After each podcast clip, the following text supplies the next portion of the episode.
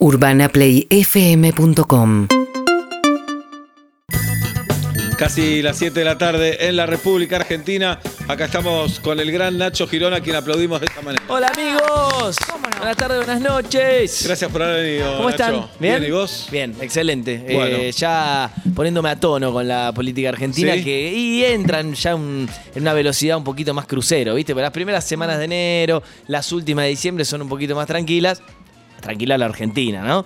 Y ahora se va poniendo un poquito más picante, por eso les traje tres conflictos con los que arranca 2023 A ver. hoy.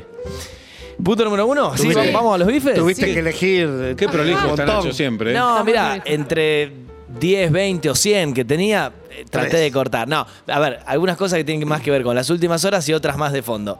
El Uno. conflicto número uno es el siguiente.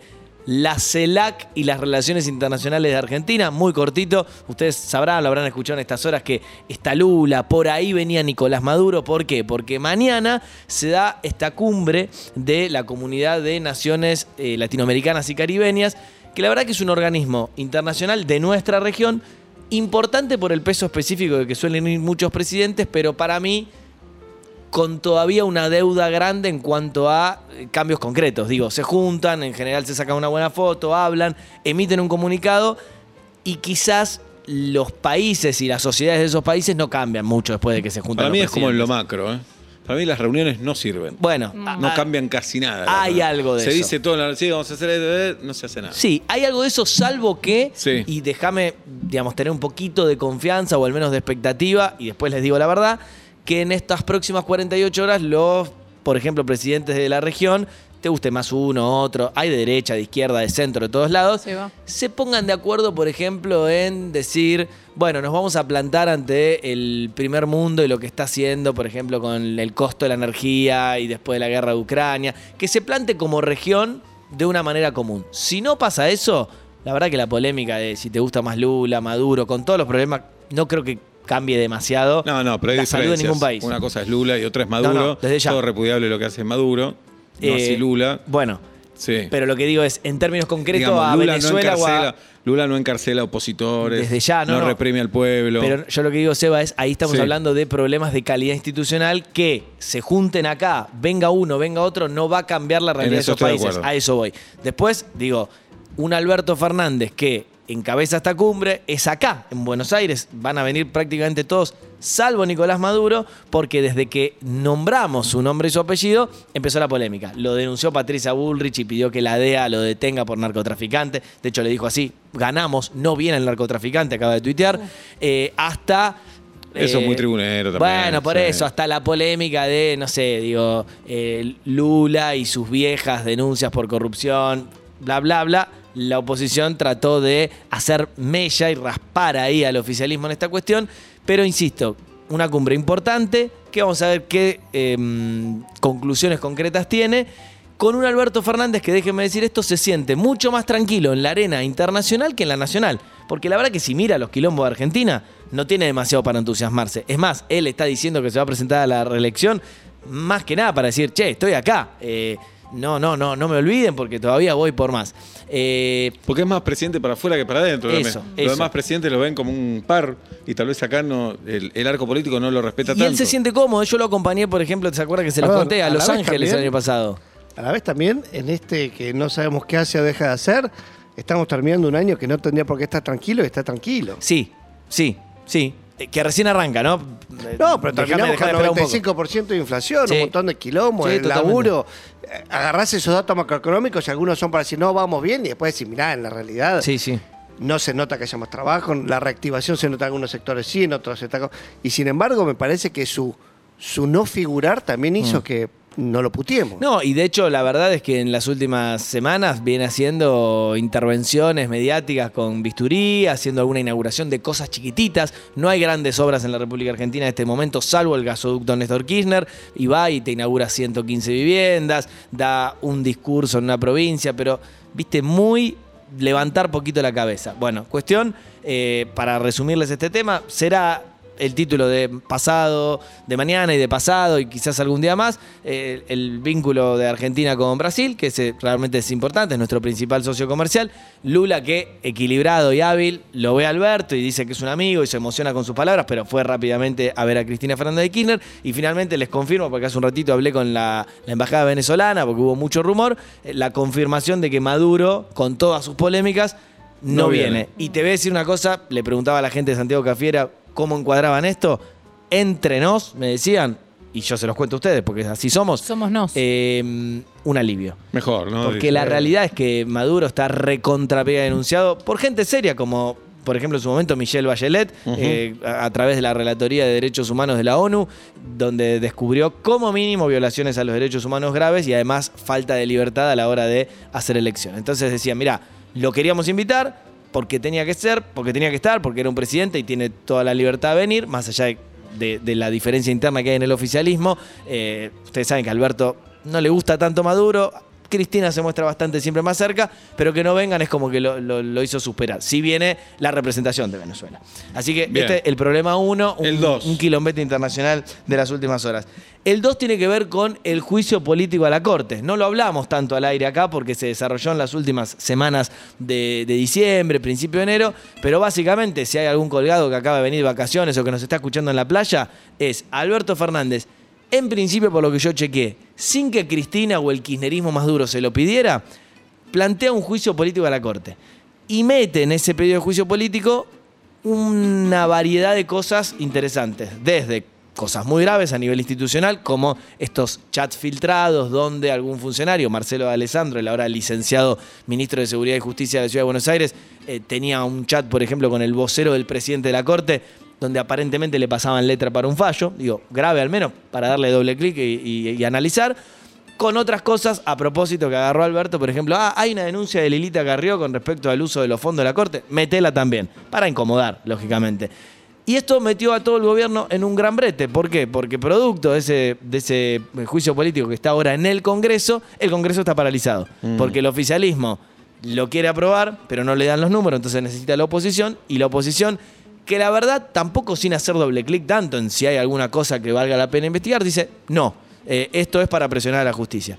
Eh, conclusión, Congreso paralizado y un tema que quiso ser un centro por ahí para el votante más, más, más duro del oficialismo y termina siendo otro brete político, por eso lo traigo como el problema el número dos, que yo creo va a quedar en la nada. Les digo solo esto, hay una comisión de juicio político en el Congreso. Va a empezar a hacerse todo el show en la Cámara de Diputados. Y van a citar a los ministros de la Corte que no van a ir y van a citar a testigos, algunos de los cuales van a ir y otros no. Cuando terminen y digan, señores diputados, acá está el pedido de juicio político, lo levamos a la Cámara, no hay números para que eso avance. Por ende, digo, van a estirar todo ese show lo más posible para lesionar a la Corte desde ya y después quedarán en la nada y nunca eh, enjuiciarán o, o- o mejor dicho, nunca sacarán de sus funciones a los cuatro miembros del tribunal. Conflicto número 3. Conflicto número tres, a, a mí, y creo que para ustedes le- me parece el más interesante, en el fondo el único importante, que es la, te- la tensión por las variables económicas arrancado este 2023. Pablito recién lo dijo bien, 95,2% cerró finalmente la inflación, bajo la voz porque me van a putear, pero en el Ministerio de Economía festejaban un poquito, entre muchas No comillas, llegar a 100. no llegar a 100. ¿Se acuerdan que yo se los dije? Pero eso sí, es solo sí. psicológico. Es psicológico, es la Es que barrera no haya tres cifras, de las tres cifras, claro. nada más. Eh, cerró 95.2 con una mala noticia que es que veníamos en diciembre, de- estábamos distraídos con el Mundial, la escaloneta y demás, teníamos una inflación de 4,9 y parecía, bueno, no, veníamos del 7, 4 ya empieza a ser más razonable a lo que es un país como Argentina. En enero la inflación saltó del 4,9 al 5,1, dos centésimas, pero la realidad es que volvió como a preocupar y encender las alertas rojas. Entonces, el, el- el gran problema es cómo se va a comportar la variable de la inflación en este inicio de 2023 con un Sergio Massa que a mí me cuentan, si logra ir hacia la baja, a que el número de la inflación tenga un 3 adelante, Se manda. se manda. Y si no, Dios dirá. Creo que tiene una gran tarea para hacer en algunos, pun- en algunos aspectos puntuales. Un día, si quieren, le dedicamos la ¿Tiene columna. equipo para mandarse además? Por lo bajo lo está armando y en el fondo hay algunos colaboradores que siempre los tuvo para llenar ministerios, digo, Claro. si, si, si quisiera. No, además en este país aparece gente Aparece, que quiere ocupar gente- ministerio. gente para no, llenar la gana Casa uno. Rosada. Pero pará. ¿Vos qué tenés que hacer? Y Tus amigos del jubilando. Ah, porque tengo ministro de, de Ciencia y Tecnología. Sí, sí, te- sí, sí, sí, no, Dale. todo.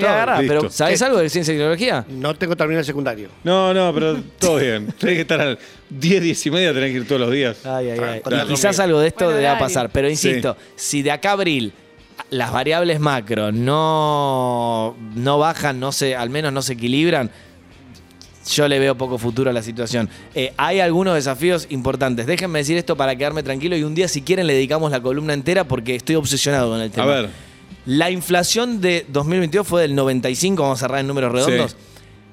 La inflación de la ropa, pues eso es un promedio. Cuando vos Sí. vas, yo miro los Claro. estudios del INDEC, vas y ves por ítem, vas a la ropa, y lo digo porque es algo fundamental que el que tiene más guita y el que tiene menos guita se tiene que vestir igual, porque Sí. el código dice que no podemos andar desnudo por la vida, salvo Gallardo. Eh, ¿No? Está bien. pero Gallardo va Messi. vestido. Pero Y Messi. es como si tuviera Él podría no ir. Es como si viera desnudo. Se Claro. lo pone por, por respeto. Linda la foto Bien. con el Piti. Sí, olvídate. Bueno, Y el, apla- 95. y el aplauso, el abrazo, ahora vamos. No. El abrazo Gallardo Messi. No, ¿Qué se dijeron como Mirá si se Perdidos dijeron- en Tokio? ¿Qué se dijeron? Mirá si se dijeron, che, terminamos los dos la carrera en River. mm. Ay, te imaginas, mira. no puedo ni responder de lo, de, de lo tenso que me pone la emoción esa. Tenso, ¿sabes lo que quiere decir? Pero pará, yo- tenso? Tenso tranchesco. Vos me vas a entender. Yo arranco estos días, las jornadas, y me pongo en loop el, el abrazo y lo que se dice, lo veo Nacho. 10, 12 Ah. veces y arranco el día. Va Messi a River, dirigido por Gallardo. Sí. Ay, ¿Qué querés que te diga? Pará, pará, pará, pará. pará. ¿Qué dice? Eh, Juegan un campeonato, juegan un primera temporada ganan todo, todo. Ah. Libertadores, Mundial, todo, todo. En la segunda temporada ganan todo, pero en la final de la Libertadores pierden con Boca, por goleada. Y- A lo Boca. y qué? ¿Comprás? ¿Comprás? Sacame, Primera, sacame de acá, Juli, no sé, es muy difícil. primera temporada todo ganan, pero imagínate, Messi dirigido por Gallardo, No, no, no. goleada. No, no compro. No comprás. No, no compro. No compro porque lo que vivimos de, de, pero de Gloria a fue Messi, tan fuerte. pero Messi con la camiseta de Sí. Ya sé, sí. Pero lo tengo en la Argentina. Es muy duro lo que pasó en Madrid. Sí, sí. Perdón, eh, bueno. No, nada. está bien. Alguno me va a putear, pero. Pero es lo, es lo que me dictó mi corazón casi sin pensar, fuera de Perfecto. guion. Adelante. Eh, no, no, esto simplemente. 95% de inflación del año. Y la ropa subió el 121%. Mucha diferencia. En un país que se jacta de. Y está bien que lo haga Pero así. las costureras se las, se las llevaron Para- todas. Todas, todas. Todas se las Sí, llevaron. esos ¿Te nenes que acordás, hacen tu, zapatillas. ¿Te acordás tu cuenta de la pizza? Me acuerdo perfecto, que Sí. cómo iba creciendo la misma pizza que yo pido todos los viernes Claro. con un grupo de amigos. Bueno, en la ropa eso mismo se fue al diablo. Y yo me pregunto, y de verdad que me obsesiona el tema, ¿cómo en un país que, y está bien que lo haga, cuida su industria nacional? Digo, no hay un, un- el famoso festival de importaciones de ropa extranjera. Es más, la gente a veces, la que tiene guita, se va afuera a comprar ropa. ¿Cómo puede ser que aumente tanto? Entonces, uno, algún empresario se está portando mal. Dos, los controles del Ministerio de Economía son paupérrimos. La ropa siempre No, y tres. en su propio planeta. Tres. ¿Puede ser que los costos también eh, vayan a cualquier lado o no? A, que, a ver, No, para el empresario textil que le cueste mucho también. sí, pero por lo que yo digamos, pregunté, o sea que el tema me obsesiona porque escribí un libro sobre la salada, entonces tuve que aprender mucho de la cadena textil. Todo el mundo te dice, no se puede inflar tanto. Todo creció porque hay inflación en la Argentina, casi 100% de Pero le inflación. rinde al empresario textil. Porque tal vez aumenta, pero.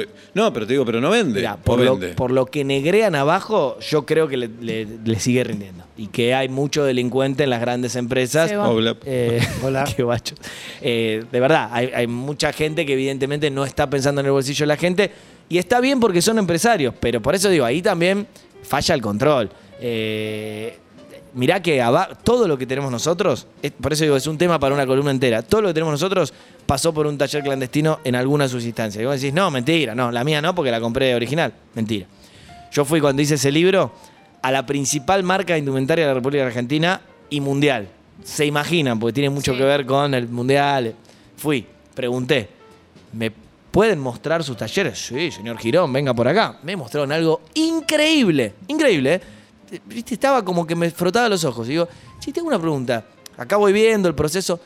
¿Dónde hacen la costura final? ¿Dónde le ponen los botones? Ah, no, eso lo tercerizamos empecé a, seguir esa línea. Claro, y la tercerización era en un lugar en La Matanza cuyas personas no estaban atadas a una cadena, pero sí trabajaban 16 horas por día, no tenían obra social, laburaban en negro, sin luz y demás. Entonces es muy difícil el tema de la ropa en la República Argentina y creo, insisto, que un elemento tan fundamental como la leche o como el pan no puede aumentar 120% cuando la inflación fue del 95%. Terminé mi editorial.